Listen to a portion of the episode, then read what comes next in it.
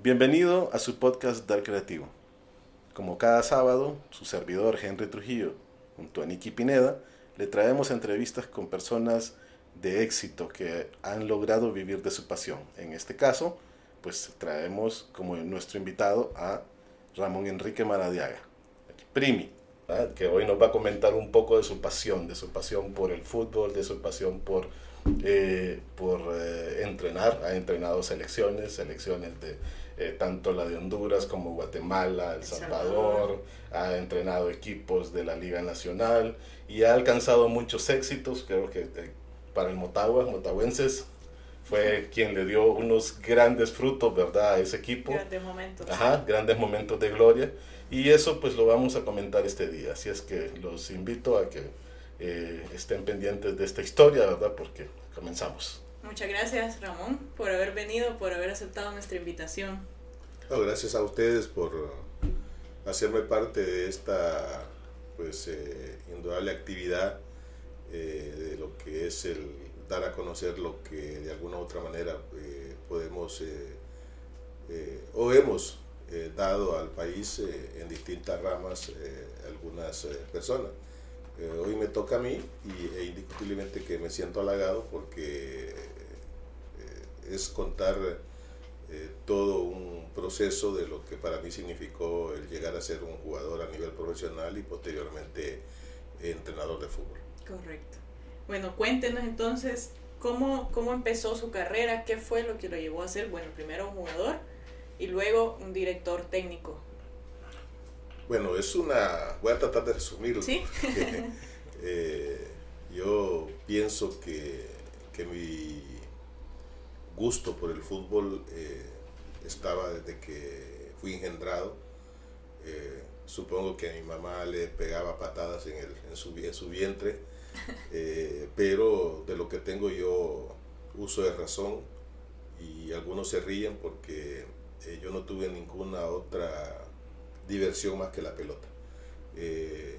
cuando digo que se ríen es porque les hago ver de que yo no aprendí a andar en bicicleta eh, en el puerto en Amapala, pues eh, no, es, que era común, pero era un medio con el cual nos podíamos desplazar, eh, especialmente en el centro del puerto. yo nunca tuve pues el interés, sí aprendí a jugar trompo, maule, pelea de gallos, de las chapitas que se aplanaban y se le hacían y uno sí, empezaba. Los era muy bueno. bueno, nosotros decíamos pelea de gallos, Ah, los papelotes, sí, era algo que quizás eh, eh, me agradaba, pero eh, yo, la pelota era lo que a mí me, apasionaba. Y muestra de ello es que mi papá, él, él, fue contador vista de, en el puerto, los barcos que atracaban eran pues... él iba para inspeccionar el inventario, todo lo que llegaban de los barcos japoneses, de los alemanes, de, de todos los países que llegaban al frente del puerto. Y en una de ellas, pues eh, mi papá, no sé en qué lugar, si fue en un barco o a dónde, consiguió un carro de carrera eh, de puro hierro, eh, de pedal, el número 8, recuerdo bien, color amarillo. Era del, del el tipo de la Fórmula 1 de aquellas épocas, de los años 50, y, y me lo ponía en el parque para que yo andara. Eh, pero ese, ese carro yo nunca lo, lo monté. Eh, me lo ponía en el parque, yo me sentaba y esperaba que llegara algún niño eh, con una pelota y tal vez el niño decía, yo quiero andar en el carro, bueno, préstame la pelota y Sí, no, Así en el cambio. y así, entonces eso fue en mi infancia en Amapala, jugar en las calles, jugar pues enfrente de la iglesia, jugar en calles empedradas y mi madre nunca le gustó, mi papá nunca me dio a entender si le gustaba o no le gustaba que yo jugara, pero mi mamá definitivamente era el, primer eh, opositor que tenía, eh, indudablemente que tenía también sus, sus uh, motivos porque en la escuela yo no era tan aplicado, eh, ella buscaba argumentos para que yo me dedicara de lleno, que pusiera las tareas, que no dejara a última hora todo eh, ahora, bueno, puedo decirte que yo nunca le dejé un año, ni en escuela, ni mucho menos en el colegio, pero eh, ella al ver que yo no era de los que me aplicaba, que tenía ese verdadero interés por estudiar, eh, vio muchas veces sus sueños frustrados, ella me quería ver como un profesional en un escritorio y yo no, pues eh, definitivamente era para mí el, balón y me escondía los zapatos, me escondía la ropa, yo me le escapaba, eh, bueno, sin ropa era difícil, pero ya cuando me escondía los zapatos me iba a jugar descalzo. Eh, total que siempre buscaba una, un motivo o una salida para poder eh, jugar. Entonces yo pienso que, que, el gusto del fútbol viene desde, desde que desde pequeño, pequeño y, y, eso indiscutiblemente fue incrementándose a medida que fui creciendo, fui escuchando partidos por la radio, porque a Mapala solo escuchábamos emisoras del Salvador de vez en cuando entraba una emisora de Honduras, especialmente HRN, y, y eso era para mí la actividad. Mi papá era directivo de un equipo, Libertad de, ahí del, del, barrio La Máquina, el, mi abuelo paterno era el dueño del equipo, y pues ahí nos íbamos... Eh, eh, entreteniendo eh, cuando había partido los domingos en la mañana en la tarde en Amapala en el, en el campo Libertad yo me iba a ir darle a mi abuelo a marcar la cancha eh, con cal, yo le ponía los lazos, él con su un tambito marcaba la cancha. Y luego en la tarde a, a, ver los juegos. Así es que en eso resumo lo que fue, por decir, el, lo que fue incrementando el gusto por el fútbol.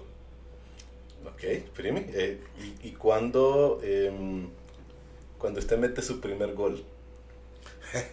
ese momento. Bueno, usted estuvo en, en, el Mundial de Túnez, ¿verdad? En 1977, en, el, en la juvenil. Sí.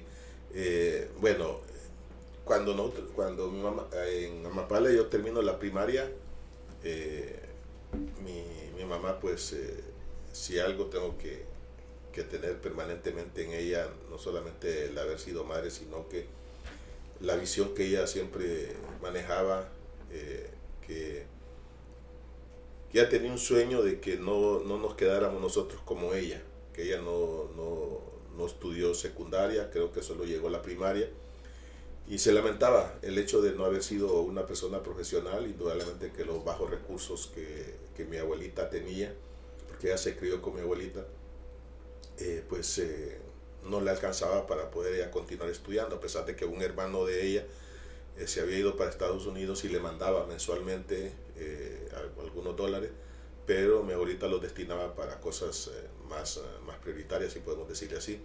Así es que ella, al terminar yo mi primaria, dijo, bueno, te vas a quedar acá como cargador de bultos o, o, vas a ser un borracho más que hay en el puerto. Y agarró sus maletas y nos trajo a, a los tres hermanos, incluyendo a mi abuelita, se quedó solo mi papá en Amapala, mi papá estaba realmente a abandonar el puerto. Y aquí pues em, ella eh, buscó casas, eh, primero nos alojamos en una familia amiga de ella, casi hermana, aquí en la colonia 21 de octubre, y, ahí estuvimos un largo tiempo hasta que consiguió casa en el Manchén.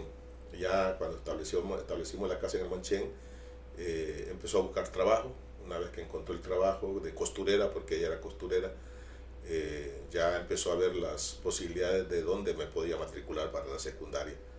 Y resulta que, que ella, vuelvo a decir, no sé si, si eh, pensando eh, demasiado alto, me matriculé en el Instituto Salesiano San Miguel, que en el tiempo era de los colegios más caros del país, de, por no decir de Tegucigalpa y me matricula ahí. No sé lo que ganaba mensualmente en una costurera, eh, una pues empresa de costuras y tengo presente que ella lo, donde trabajaba era aquí por el cine el cine centenario había un taller cantero pegado ahí pues ella estaba el taller de costura y toda la mañana viajaba y a, y a mí pues me matriculó en el San Miguel estuve primero y segundo de ciclo común y yo no, vuelvo a decir, no me quedé en, ninguna, en ningún año, pero eh, mi dejadez, mi, poco interés me hacía ir a los, como decimos, decíamos en aquel tiempo, íbamos a las Olimpiadas. En el primer, curso del ciclo común eh, perdí ciencias naturales, fui a esa recuperación. Y el segundo año ya ahí sí fue la catástrofe para ella, porque cuando terminó el año yo había perdido cinco materias.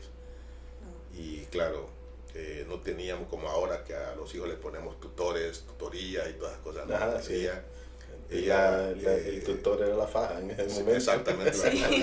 Y yo recuerdo bien que, que justamente ese segundo año yo cumplía 15 años. eh, y ella me decía, todos los días va a estudiar, ella se ponía conmigo en, en matemática. eh, ella intentaba eh, Sí. apoyarme. Recuerdo bien que le digo, mamá, Leo, hoy era era mediodía. Ella tenía el hábito siempre de hacer siesta. Me decía, mamá, le digo, tengo, hoy estoy cumpliendo 15 años. Y me, ya me acordaste. me se levanta, dije yo, algún regalito. Entonces estoy con las piernas para arriba, acostado, y agarra, ella usaba un chilillo de eso, eh, una, una, una cuerda esa de las máquinas Singer. Hombre. escucha. Sorpresa. Se levanta y agarra y me dice, me pegó tres. Estos son tus 15 años, me dice. Decía, anda a estudiar.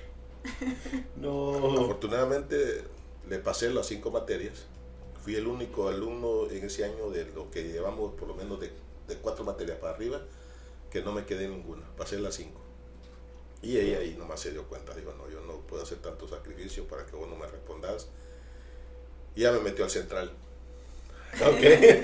Ahí en el central ya, eh, ya decidí, pues ella me dijo, vas a ser perito mercantil.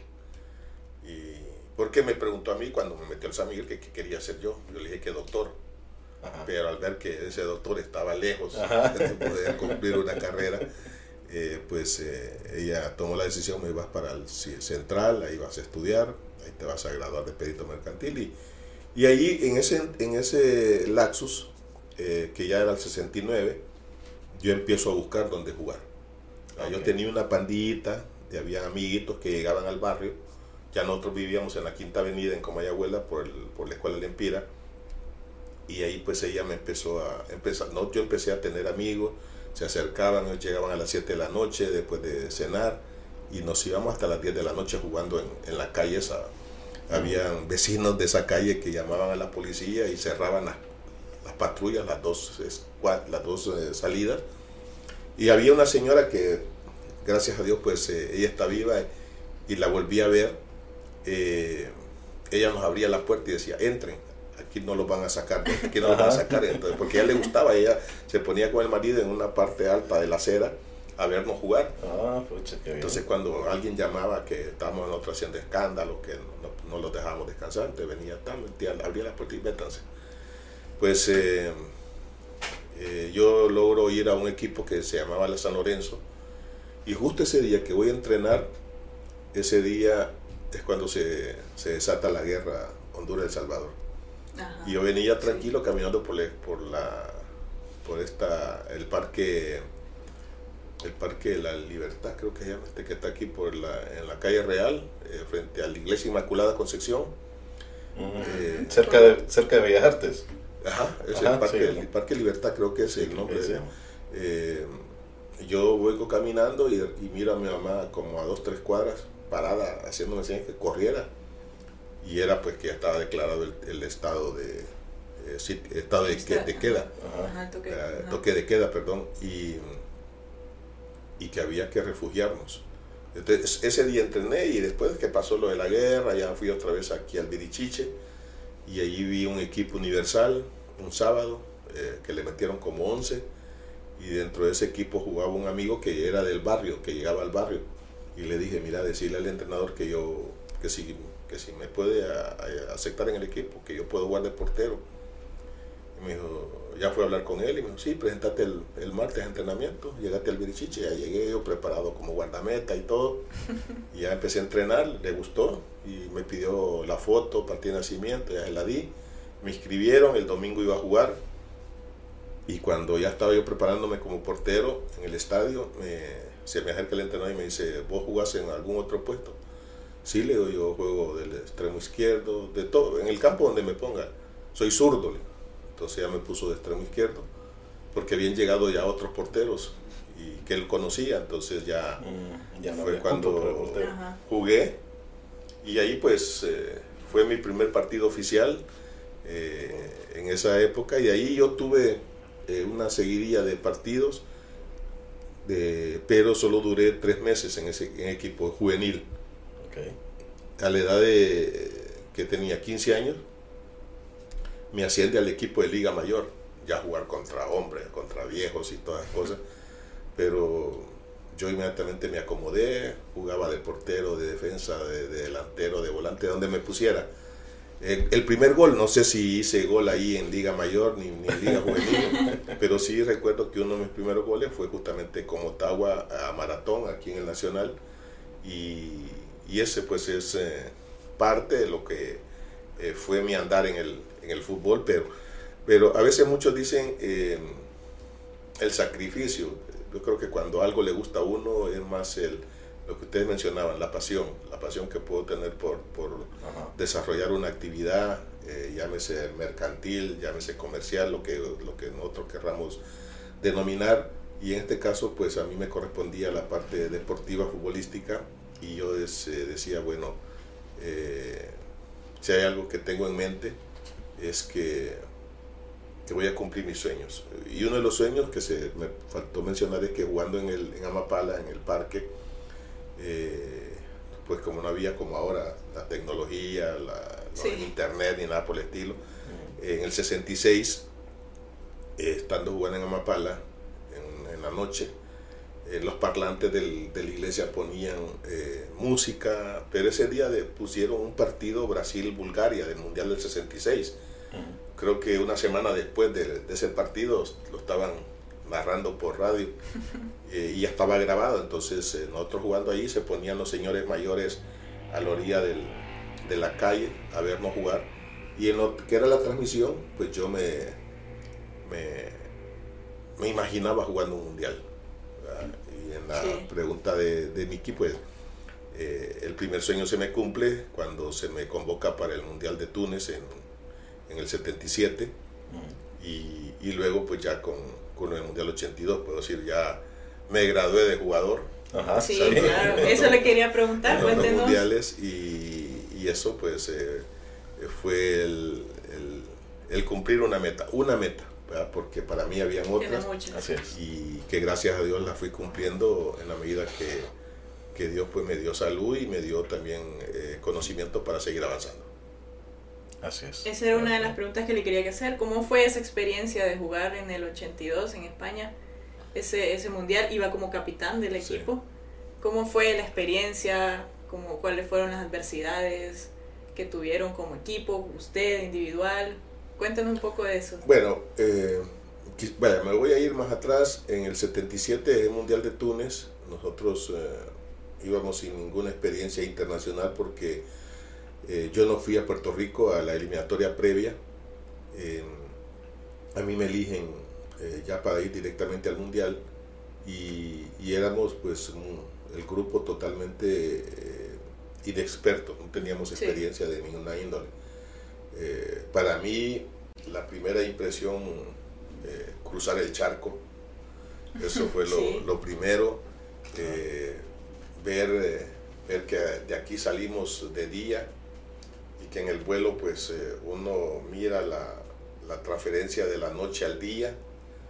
Eh, estábamos durmiendo y de repente levantar la ventana y decir, mire, ya está el sol. llegar eh, llegar a,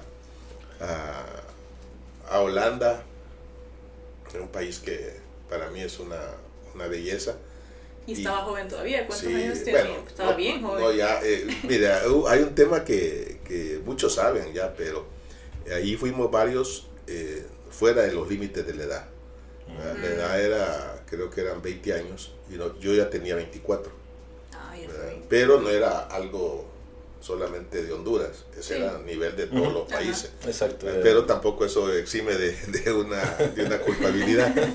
Eh, y, y, estando pues en, en Holanda, ahí pues uno se da cuenta eh, las diferencias en relación a nuestro país, las condiciones, las comodidades que recibe uno, eh, el tipo de alimentación, las canchas, el clima.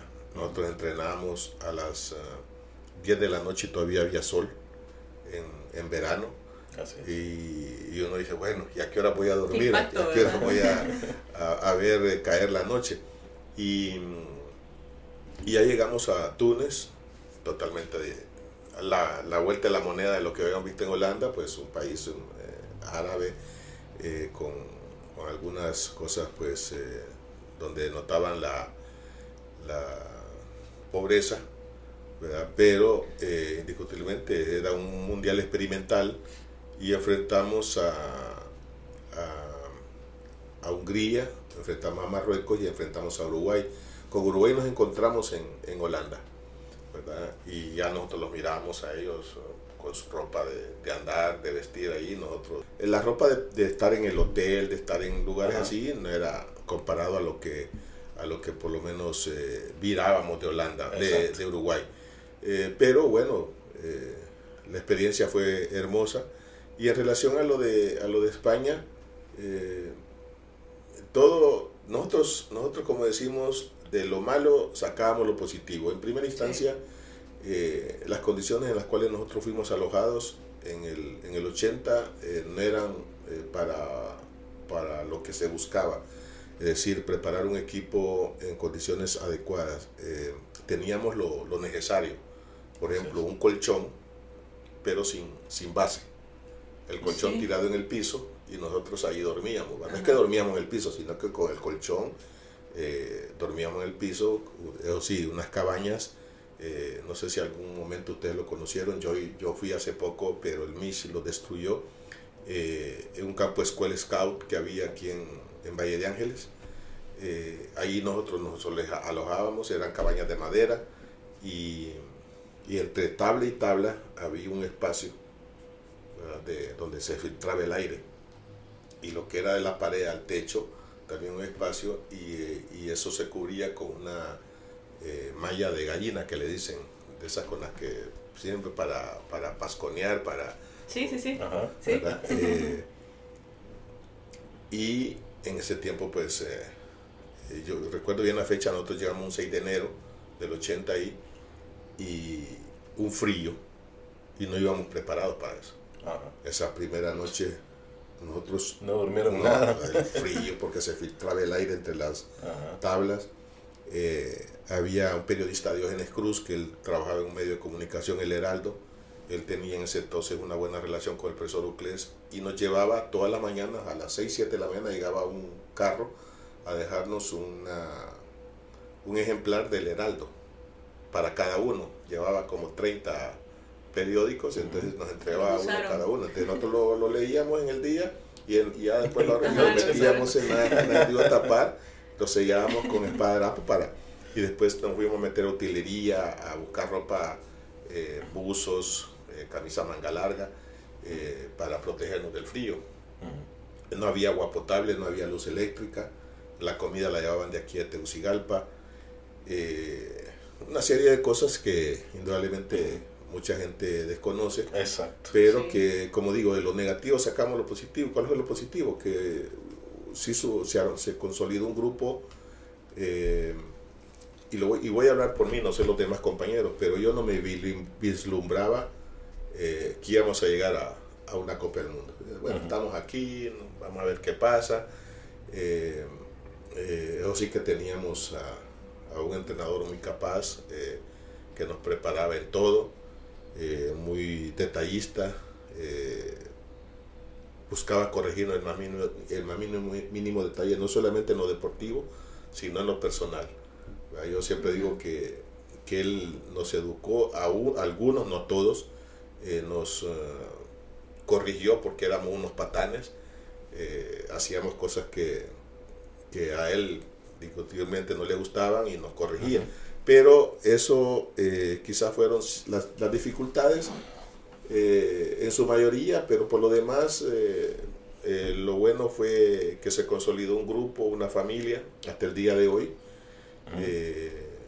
Eh, siempre estamos en constante comunicación. Es cierto que por la pandemia, pues eh, todo esto se ha, se ha disgregado, pero, pero eh, eso es lo más hermoso que, que, que logramos alcanzar, el, el, la unidad como, como familia, como no, como, no, como, equipo, sino como familia. Uh -huh.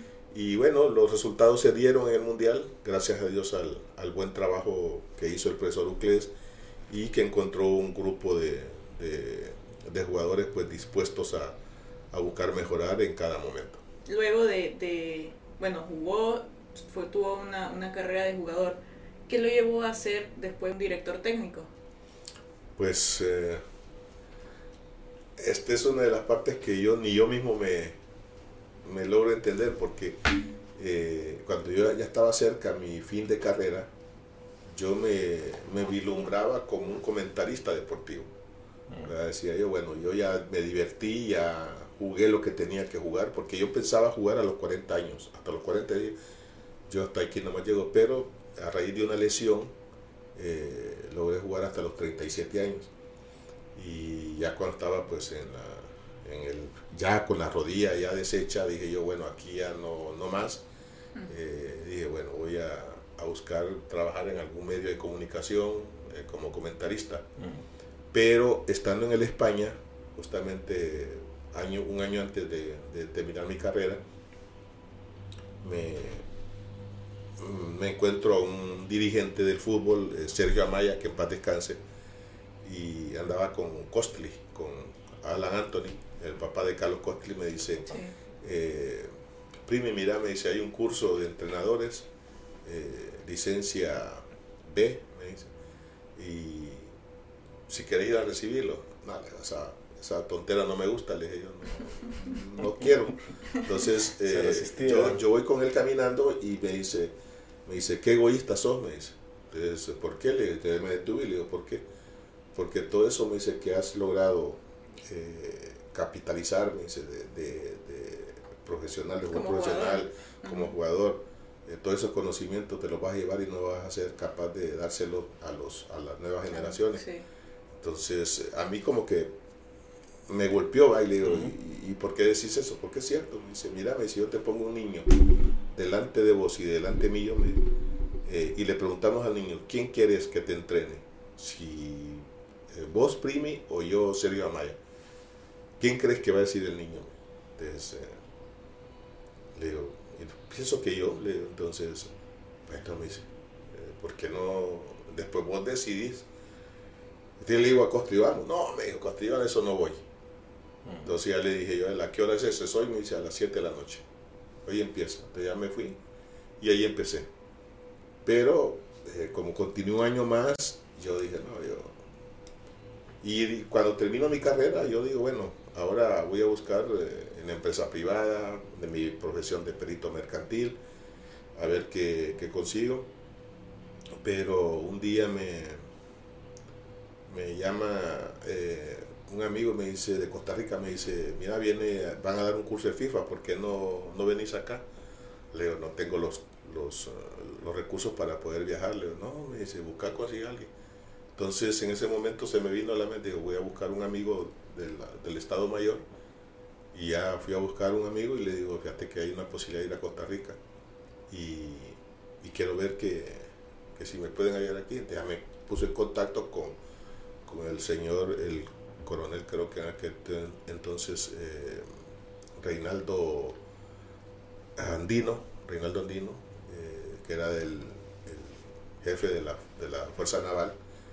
Y ya platiqué con él y me dijo, no, no te preocupes, yo te doy, me dice, los, el pasaje, los viáticos, el, wow, costo de, el costo de eso, y, pero me dice, con la condición de que vengas a entrenar al, al, Real, al Real Maya en ese entonces. Ya con trabajo. Sí, entonces le dije, no, no hay problema. Le digo, yo, me fui, me fui al primer curso de FIFA allá a Costa Rica, en una semana. Cuando regreso, ya me presento en la oficina del Real Maya y ya me le presento a Ricardo Taylor también, que paz descanse, y le digo, Ricardo, aquí vengo. Ah, sí, me dice, aquí hay 60 niños, me dice, mañana vamos a entrenar en el, en el primer batallón, en la, allí en las tapias.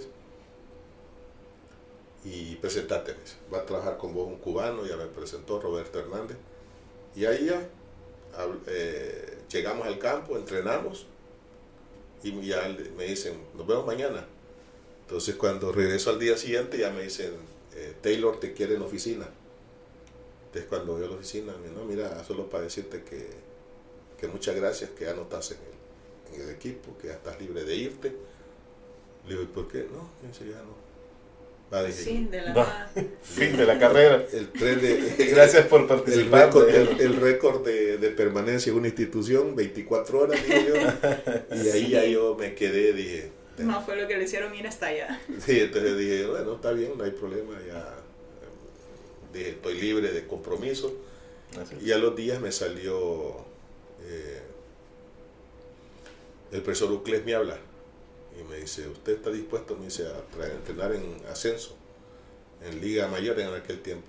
Entonces, eh, sí, le digo, no, ven, véngase, me dice, porque yo voy a dejar este equipo, el, el Deportes Progreseño, mm. lo voy a dejar, me dice, y voy a, quiero ponerlo a usted. Entonces ya me fui allá, ya me presentaron, ya me quedé y, y trabajé. Ahí también solo duré un mes porque eh, justamente ayer eh, me encontré con, con, el gerente que era en ese entonces del equipo. Eh, ellos me querían imponer que yo sacara a dos jugadores. Entonces le dije, no, yo no lo puedo sacar. A uno lo trajo el profesor Uclés, el otro lo trajo el profesor Ortiz. Y si los trajeron ellos, que son técnicos de más experiencia, no va a ser yo el que los va a sacar. Creo que ustedes en su momento les pudieron haber dicho, no, no los queremos. Así. Entonces hablé con el profesor Uclés, le digo, profe, es que me quieren eh, poner esto y esto, que, que saque los goles.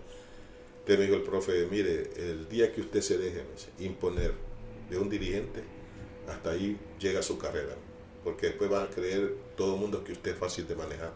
Mm, y entonces, ahí nomás terminé mi carrera, me vine y a los días eh, había un equipo nacional que dirigía a Ricardo Álvarez. Eh, también en, Liga Mayor, ya estamos entrenando una semana y cuando empiezo la siguiente semana, él llega al Virichiche a las 3 de la tarde. Y ya me llama y me dice, mira, te, necesitan en Camosa. ¿Para qué, Leo? No, me dice, eh, Eddie Atala quiere hablar con vos. Y aquí Leo, no, no, andate. Pero Leo, ¿y el entreno? No, andate, me dice. Entonces ya llegué y, y ahí Eddie Atala me dice, te mando a llamar para ver, porque quiero preguntarte si tenés, me dijo en otras palabras, si tenés valor de, de agarrar Motagua. ¿Cómo? Sí, sí, Motagua te estoy ofreciendo. Ah, yo sí, me, bueno, presentate mañana, me dice, ahí por el Parque Finlay, ahí teníamos la, la sede. Ahí estaba la sede. Sí, entonces llegate ahí, me dice, y ya, estás a cargo del equipo. Sin hablar de cuánto me iba a pagar. Sin pensarlos. Y entonces ahí empecé ya en el 93, eh, en mi carrera, eh, y ya dije, bueno, ya estoy para esto, pero las cosas no estaban bien y en su momento le dije a Eddie, yo ya, yo no quiero seguirle, yo, me voy.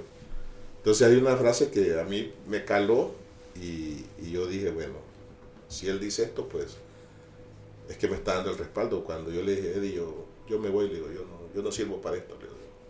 Entonces me dice, las ratas son las primeras que tiran del barco. Uh. Y entonces... Eh, le tocó el, le tocó el Bueno, Leo, si vos me crees que yo puedo, Leo, bueno, voy a seguir, voy a intentarlo, Leo. ahí fue cuando el equipo empezó a, a levantar y ya. Eh, fue cuando ya dije yo, bueno, esta es mi carrera, aquí me quedo, aquí voy y ya no tengo que titular. Y gracias a Dios, pues eh, ha sido una carrera bastante satisfactoria. Sabe que identifico que hay, o sea, que ha tenido varios detonantes que son los que lo han llevado donde está. Sí. Tanto empezando desde, desde este señor Amaya. Sí, Sergio Amaya. Ajá, que fue el que lo, que fue como el que le dio la, el, el empujoncito de, así, le dijo, anda, dejarte de, su, de, cosas. Cruces a puerta y te das cuenta qué es lo que vas a tener enfrente. pero sí, no, hubieron varias, el caso de, primero lo de Sergio Amaya, el segundo lo del profesor Ucles, que me da esa posibilidad de, de ir a un equipo de ascenso. Bueno, también lo, del, lo de las Fuerzas Armadas que me abren la posibilidad de irme a preparar. Ajá, correcto. Y posteriormente pues lo de Motagua, que sin ningún tipo de experiencia. fue su graduación, ¿verdad? Sí, fue mi graduación como entrenador, como entrenador de fútbol, porque a los tres años, a los tres años, estoy hablando del 93, 93, 94, 94, 95, dos años, eh, ya tomó la selección nacional. A los dos años de estar a los dos años sin ninguna experiencia. Estaba en maratón, ya yo había salido de Motagua, estaba en 95-96, eh, yo solo tuve 93, 94, 94, 95 en Ottawa y en el 95 empiezo con maratón. Mm. Para el 96 es cuando me llaman a, a la selección y con tres años de experiencia, sin, sin mayores Sí, pero, conocimientos. pero el, el, el récord que tuvo con Ottawa fue... Bueno, ese primer año eh, su- fuimos subcampeones. Fuimos ajá. subcampeones. Después con la selección, bueno, se le logra ganar por primera vez a México en una eliminatoria mundialista, ahí en el Morazán, que le ganamos 2-1. Ajá. Y bueno, yo dije, aquí esperemos que esto siga creciendo y gracias a Dios sí he tenido, como decir, una carrera bastante agradable. Bueno, jugó eliminatorias eh, con la selección nacional para, para el Mundial del 98 y del 2002, ¿verdad? 2002 y las También, dos, sí. 98. eh, en la primera llegué faltando un mes ¿verdad? para empezar la eliminatoria. Nos quedamos porque no le pudimos ganar a, a Jamaica. A Jamaica. Eh, Esa fue la de los 0 a postes. 0, 0 a 0 empatamos ese día. Y luego la del 2002 cuando no le ganamos a Trinidad y Tobago, que perdimos 1 a 0 aquí en el... Que esa fue la de los postes, La de de los los famosos postes, postes que fueron postes tras postes y nunca Sí. entró de balón, ¿va? Entonces, eh, la verdad que bonitas experiencias. La del 2002 me quedé el pesar porque ahí tuve un gran respaldo de, de el licenciado Lisandro Flores Guillén, también que en paz descanse. Y lamentablemente, pues eh, en ese partido de Trinidad, por más que lo intentamos, no, la pelota no quiso entrar No. Y, al final pues nos quedamos en la, en la eliminatoria. Eso hubiera sido como el, el primer jugador que, que jugó un mundial y que además Así lo iba De Honduras, a dirigir. de De Honduras, Honduras, sí, sí, sí, sí. de Honduras. Ajá. Sí, a nivel de Honduras y eso era algo que yo pues Esperaba. lo anhelaba, Sí. no es que lo esperaba, lo anhelaba porque eh, tengo tan presente las palabras de don Lisandro que un día me dijo, eh, profe, eh, si nosotros clasificamos a la Copa del Mundo, vamos a ser los reyes del fútbol me dijo, y vamos a poder cambiar todo lo que es esta estructura de, de Honduras. Y esas palabras me quedaron a mí, dije, pues chica, nos quedamos a 90 minutos de haber hecho un cambio total en, en el fútbol de Honduras. Pero bueno, sí. lo que no le corresponde a uno no, no es para Bueno, uno. pero todavía hay chance.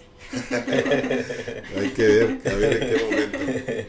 Eh, Primi, cuéntenos siempre, personalmente, yo siempre he querido saber de dónde nace el apodo Primi. Eh, yo estudiaba en el San Miguel y, y bueno, como digo, la pelota era mi, mi pasión. Sí. Eh, cuando estaba en el, en el Manchén, eh, yo llegaba temprano y me iba directamente a la tesorería. En la tesorería guardaban los, los cajones de las pelotas de básquetbol y, la- y la- unas pelotitas pequeñas de fútbol. No eran pelotas grandes. Entonces yo esperaba que llegara el padre Pacheco en aquel tiempo. Entonces él abría, inmediatamente yo sacaba los cajones y me ponía con la pelota. Y como aquel tiempo era doble, doble jornada, eh, estudiábamos en la mañana y en la tarde, pues eh, era jugar todo el día. Los recreos para mí no había otra diversión más que eso. Pero estando ya acá, yo, cuando yo vivía, aquí, el, bueno, ya el año este del, del 68, sí, del 68, eh, ya vivíamos aquí en, en la Quinta Avenida en Comayagüela, eh, en mayo, justamente para estas fechas, se deja venir un aguacero. Eh, ya estábamos en la clase de la tarde, en recreo, y entonces cuando se deja venir el aguacero, todos los alumnos se fueron a los pasillos del, colegio. Solo yo me quedé jugando ahí, pegándole a la pelota, corriendo, me deslizaba, me barría en los charcos. Eh, yo feliz, ¿verdad? Pero eh, el padre eh, Santolaya eh, justamente iba, iba caminando por los pasillos y cuando me vio a mí, dijo delante de mis compañeros, que ese fue el, Sí, El fue- detonante. Sí, eso siempre eh, pasa. ¿no? dijo, ve, dice, ese es un primitivo completo que ni el agua lo detiene. Eh, Entonces, claro, cuando ya terminó todo, que ya me pidieron la pelota y todo, eh, y cuando yo voy al pasillo, empiezan los jugadores, eh, vos primitivo, vos primitivo. Ahí empezó. Eh, claro, mi problema fue que yo me enojaba. Inclusive Ah. me agarré a trompadas con dos o tres compañeros. Y ahí empezó. Sí, ahí Y entonces ese, ya es el, y ese es el problema cuando te ponen Él un mismo, apodo. él mismo, él mismo fue el que le puso el apodo a Fernando Bulnes, a Azulejo Bulnes. A la también ahí en el colegio le puso el, el nombre, el sobrenombre y, y bueno, como anécdota voy a contar dos veces que, que cuando hicimos la primera gira a España en el 80, eh, estábamos en Valladolid, eh, así en el, descansando en el hotel Y de repente me cae una llamada a la habitación y me dice de recepción, eh, lo buscan. Eh, ¿Quién? Eh, no sé, solo me dijo que, que bajara. Entonces ya bajé yo y ya lo miro a él, al padre Santolaya. Entonces ya nos abrazamos, platicamos, me dice, vamos, me dice, a, un bar. Entonces ahí como a una cuadra nos fuimos caminando a un bar. Claro, él vestido de civil, no andaba con sotana ni nada. Y ya eh, ya nos metimos al bar, me dice, ¿qué vas a tomar? Una caña, una cerveza de barril, va. Entonces eh, ya nos tomamos la cerveza. Entre plática y plática me dice, mira, quiero darte las gracias, me dice, porque ayer vine a entrevista. A mí me entrevistaron ahí en Valladolid. Vine a entrevista, me dice, donde mencionaste mi nombre. Dale, padre. gracias, le digo, sí. Eh, a usted lo voy a recordar de por vida, le porque me preguntaron de dónde venía mi apodo. Eh, eh, ¿Qué era? Que no, no me dijeron de dónde venía mi apodo. Que si primitivo era nombre o sobrenombre. Porque en ah. España eh, hay un escritor que se llama Primitivo. Mm, ah, Entonces le digo yo, como no lo voy a recordar a ustedes por vida, le digo, si, si ya es parte de mi nombre, el Primitivo. entonces ahí nos quedamos tomando y luego pues ya él se fue. Y para el mundial, igual, eh, un colegio, fuimos a entrenar a un colegio como una actividad social. Y ahí Televisión Española me pregunta también lo del, lo del apodo. Entonces ya me dice, ya le dije lo, la historia. Y eh, al ratito ya me llamó el aloteo. y me dice que te, padre, todo el tiempo lo voy a tener en mi memoria. Y ahí, de ahí es el, el apodo de, de a raíz de que que él se le ocurrió decirme primitivo. Primi, em, ¿cuál ha sido el triunfo que más ha disfrutado? No, bueno, han sido varios. Eh, en primera instancia, eh, lo pongo así por etapas. cuando me inscribo con el Universal, digo, bueno, ya alcancé mi primer objetivo, jugar en equipo federado, después llegar a Motagua, eh, luego pues consolidarme como titular. Yo creo que ha sido en escalas eh, ser campeón. Eh, la primera vez con, con Mon Rodríguez que me llaman a una selección que lamentablemente pues no, se, no, le dieron continuidad porque era para eliminatoria del 99, 98, no. Eh, ¿Cuál fue la de Argentina? 78. La de 1978 de Argentina eh, eh, se estaba preparando la elección, pero como estaba el problema con El Salvador, entonces eh, Honduras declina participar.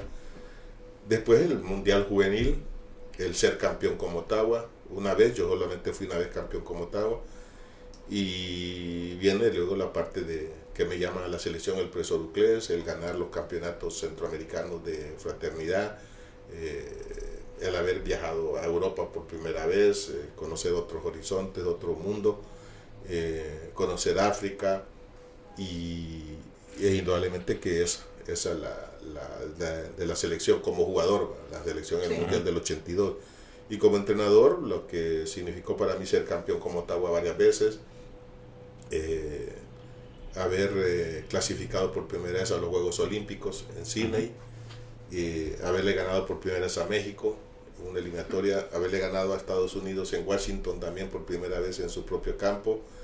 Y lo de Brasil. Usted dirigía, ¿verdad? Cuando, ganó, cuando se le ganó a Brasil, ¿verdad? A Brasil en la, la Copa América, el alcanzar el tercer lugar en, la Copa a Uruguay también se le ganó. en ese momento, dos veces, la segunda vez por penales. Y así, ha habido, la verdad, que muchas satisfacciones. Eh, ha sido para mí una carrera agradable. No digo, no digo eh, triunfal, pero sí agradable porque lo he disfrutado hasta las derrotas. Uno le saca muchas, eh, muchas cosas, pero la verdad que sí me, me, siento satisfecho y quizás hay algo que, que me tiene así como todavía un poco no, no contento es el, el, no haber dirigido fuera de, Centroamérica. Tengo todavía ese, ese, sueño de poder trabajar fuera de, de Centroamérica y, espero que, se pueda dar en, en, el tiempo que queda.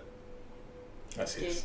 ¿Qué pasó en 2018 que la FIFA lo sancionó? ¿Fue en el 2018? Sí, 2018. Fue a raíz de una una eh, visita que se hizo de dos personas al hotel donde yo estaba alojado. Fue cuando estaba en El Salvador. Salvador, sí. Eh, llegó una persona eh, encomendada por, un, por una persona de aquí de Honduras hacer un ofrecimiento económico a la selección de El Salvador. por ganar, por empatar y en el último de los casos por perder. Cuando él a mí me lo dice, yo le digo, a mí no me, no me interesa, porque yo necesito cosas materiales para para buscar eh, ganar un partido. En todo caso, y quizás ahí es donde está mi error, si lo puedo llamar así, es que le digo a él, eso, eso comuníqueselo a los, a los um, dirigentes o a los jugadores. Eh, en ese momento venía un jugador saliendo del bus porque veníamos llegando del entrenamiento y yo lo llamé, le dije, mira, quieren hablar con ustedes. Y ahí les hacen el ofrecimiento. Eh, se reúnen con esta persona, y él pues ya les dice lo que, lo que les eh, puede ofrecer y e indudablemente pues eh, a mí me, me, culpabilizaron por porque al ser el entrenador eh, no debía haber autorizado esa, reunión. pero tal como se los expliqué a ellos a los de FIFA esa reunión era inevitable. La podían hacer por teléfono la podían hacer esa comunicación la podían hacer por teléfono eh, porque estamos en un hotel donde había entrada libre, podían ellos llegar a visitarlo como a familiar y decirle, mira, queremos platicar. Pero al final ellos, eh, tal como me lo dijo el abogado de los que me defendió ahí en, en Alemania, me dijo, eh, ellos tenían que buscar a alguien de nombre para sentar un presidente, un precedente, en Centroamérica y en CONCACAF más que todo, y nada mejor que vos. Pero, claro, esto tiene también otros, como dicen, otras ramificaciones. Eh, eh, una mala relación que llegué a tener con, con, un miembro de la Federación Salvadoreña y él prácticamente fue el que indujo y presionó para que se, viera este tipo de investigaciones y al final pues me señalaron a mí como, como el único culpable de todo lo que... El único. Eh, sí, el único, el único culpable cuando los jugadores fueron los que de alguna manera recibieron esa, esa oferta. Conmigo nunca habló y y simplemente pues eh, había que buscar un chivo expiatorio y ese era yo, sí. Gracias. Eh, Primi, una pregunta que nos hacemos en general, creo, eh, toda la, la, gente ¿verdad? Que, que, que, nos gusta este deporte, es ese momento en el que nos toca, en el que les toca ir en medio tiempo al camerino cómo, cómo se vive ese momento dentro del camerino cuando, cuando estamos en ambas situaciones, con el resultado a favor o con el resultado en contra. Bueno, yo tengo como norma en ambas situaciones eh, que cuando llego al camerino doy una pausa de 5 minutos para que son 15 minutos de, de descanso. De medio tiempo, sí. sí entonces esos 5 minutos que abarcan desde que la metropita hasta que uno llega al camerino, eh, pues eh, llego y les digo, eh, relájense, algunos, o a la mayoría les digo, aflójense los zapatos, pongan los pies sobre la, sobre la banca o sobre la pared, a modo de que para bajar nuevamente lo que es la, la, circulación, la, tensión de las piernas. Eh, y ya pasado esos cinco minutos, ahí ya, yo dentro de ese periodo de cinco minutos trato de poner en orden Todo, sí, la idea y todo lo que pasó en el partido. Eh, y en primera instancia, si vamos ganando, pues eh, simplemente consolidar conceptos, hacerles ver, miren, esto es lo que debemos de seguir manejando. Eh, si, hay, si el equipo rival hace determinado cambio, porque uno tiene que estar pendiente de lo que el rival pueda intentar hacer, cubramos estas zonas, busquemos en lo menor que se pueda perder balones de nuestro propio campo para que el equipo no, no, el rival no nos encuentre eh, para decir, utilizar una palabra popular no, nos encuentre patarrados sino que eh, en sentido pues ya hablando con ellos eh, digregados que, que el, el, equipo no esté en bloque y, y, ellos puedan aprovechar en alguna en alguna transición no nos confiemos del resultado el marcador no no es eh, este final, independientemente si es 1 0, 2-0, si son 3-0. Eh, busquemos eh, ir a, a, buscarle hacer otro gol. y les pongo siempre el ejemplo que, que más de alguno de nosotros, que no es general, pero así en ocasiones les digo, más de alguno de nosotros peleó en la calle o hemos visto una pelea de boxeo. ¿Qué pasa cuando el, un boxeador le pega una trompada o uno de nosotros le pega una trompada con el que está peleando en la calle? ¿Qué hacemos? ¿Me quedo parado o voy encima de ellos? Entonces ya me dicen algunos, no, vamos encima. Bueno, es lo mismo. Hago un gol, vamos encima, porque en ese momento el rival está noqueado, está groggy. Entonces vamos y démosle la otra trompada. Eh, terminémoslo de noquear, terminémoslo de ponerlo en, el, en la lona, o terminémoslo de tirar al suelo. Eh, eh, no, no, no, nos confiemos. Y lo mismo sucederá, pensará el rival, que cuando a mí me pegan, la, reacción mía es inmediata y yo no sé si te voy a dar una patada para responderte a lo que me diste. Eh, entonces hay muchas cosas que uno eh, expresa, pero dentro del, dentro del camerino eh, uno utiliza la pizarra, si vamos perdiendo, bueno, miren, las cosas no nos han salido tal como tenían planificado, este equipo nos está atacando por este lado, nos han hecho daño aquí, vamos a rectificar, vamos a corregir, vamos a reforzar esta zona eh, por ahí si necesito hacer un cambio, pues eh, ya lo llamo, lo preparo y le digo, mira, vas a entrar en esta posición, este equipo no está haciendo daño por acá. Eh, y luego reforzamos lo que se ha venido, lo que se trabajó en la semana. Bien, en la semana se trabajó esto, si hubo una jugada de balón parado, un tiro de esquina, la marca no fue la adecuada. O si nosotros hicimos el gol en, balón parado, miren, saquémosle ventaja a esto porque ellos tienen debilidades acá. Así hay muchas cosas que, que nosotros eh, eh, buscamos, o nosotros, o yo más que todo, eh, busco hacer énfasis, porque si de algo, de las todas las enseñanzas que yo tuve, la del profesor Ucles fue quizás la mejor. Nosotros entramos al partido en el primer tiempo con una idea de juego y el segundo tiempo cambiamos totalmente. ¿Por qué? Porque él tenía una visión clara de todo lo que había ocurrido en el primer tiempo, y nos hacía ver todo lo que podíamos nosotros mejorar en el segundo tiempo.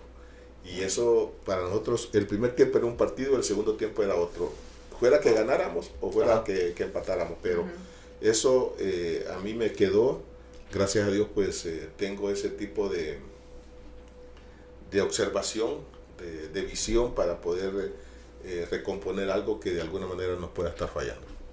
Primi, la implementación del bar, ¿en qué, en qué ayudó, qué mejoró? Sí, ayuda en, en que se pueden corregir eh, detalles que el, el árbitro, pues, eh, por alguna manera ha dejado de, de sancionar. Eh, quizás lo que le ha quitado es ese sabor de, de la de la incertidumbre si, si fue falta, no fue falta, si fue gol o no fue gol, le quita ese ingrediente de de la, de la duda. Eh, yo en lo particular siempre he creído en, el profesionalismo y la honestidad de los árbitros. Eh, nadie se quiere equivocar para que lo insulten, para que lo agredan, para que digan un montón de cosas. Eh, para mí es la profesión donde ellos creo que son los más unidos, pero también los menos protegidos. ellos van a muchos lugares donde están expuestos a, al ánimo de la gente, a lo que de alguna manera pueda ocurrir. Y, en cierta medida es, beneficioso, pero, pero bueno, en nuestro, en nuestro aquí en Honduras, en la Confederación, eh, hablamos específicamente de, Centroamérica, eh, por los costos, creo que eso va a tardar en, llegar. Y, y, lo único que queda es eh, seguir creyendo, preparando a los árbitros, seguir creyendo en ellos y que de alguna manera pues se traten de minimizar los, los errores en cuanto a, a la toma de decisiones. Ok, una, eh, bueno, otra pregunta que le quería hacer es, usted jugó, cuando estuvo entrenando El Salvador, jugó contra Honduras, ¿verdad?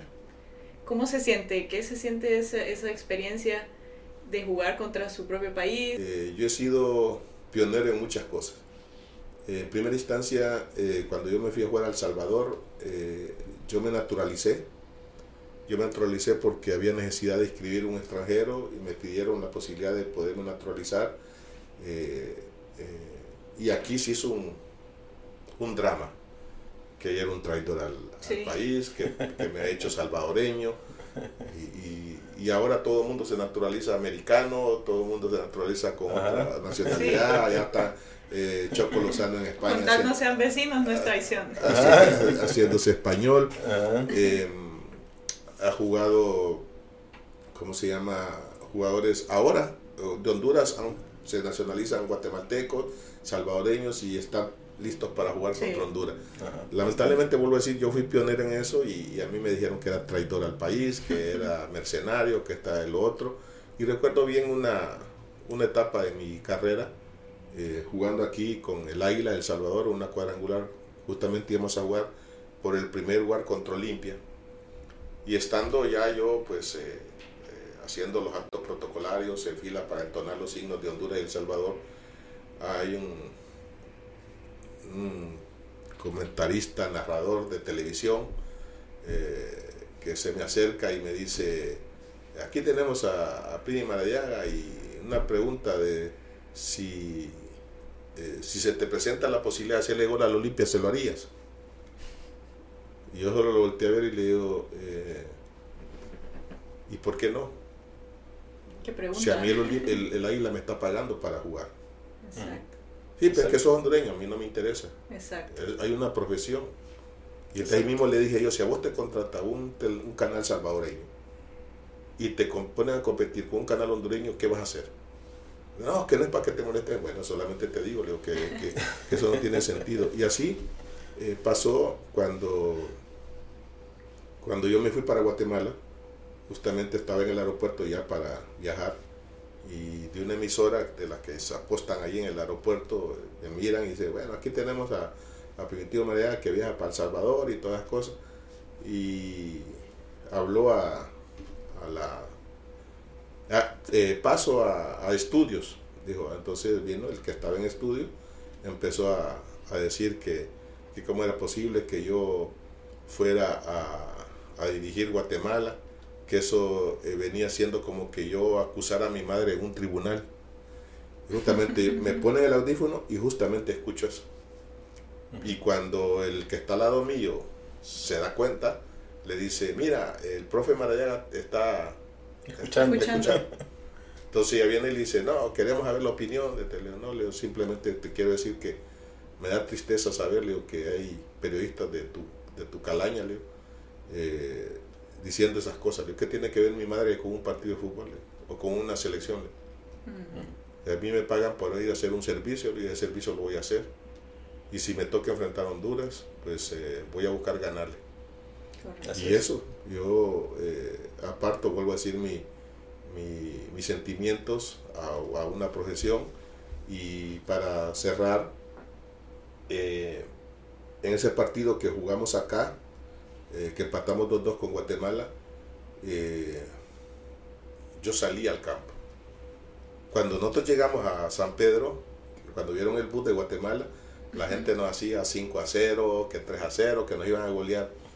Y, y yo esperaba, pues, eh, la verdad que una reacción agresiva del público.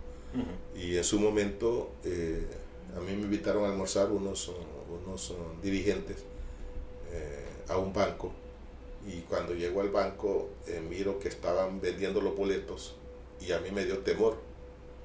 Pero dije, bueno, ya estoy aquí, no importa. Yo cuando salí y empecé a llegar hacia la puerta del banco, la gente me viene al contrario, prime, ¿qué tal? Qué gusto. Pero no faltó uno que, que me dijera, sí, nunca eh, hijo de tantas, eh, vende patria y todas las cosas. Pero cuando llegamos al estadio, en la noche, al partido, yo salí al campo y dije yo, aquí voy a esperar que la gente descargue su furia, que me insulte, pero no, la gente muy tranquila. Eh, terminó el partido 2 cuando salimos del estadio en el bus, la gente afuera esperándonos y, saludándonos por el partido que habíamos hecho. Mm. Eh, ya en Honduras, eh, perdón, en, en Guatemala, eh, cuando nos toque el partido de regreso, eh, Honduras, eh, nosotros pues, necesitábamos ganar para clasificar. Y Honduras venía de, perder con, Costa Rica. Costa Rica.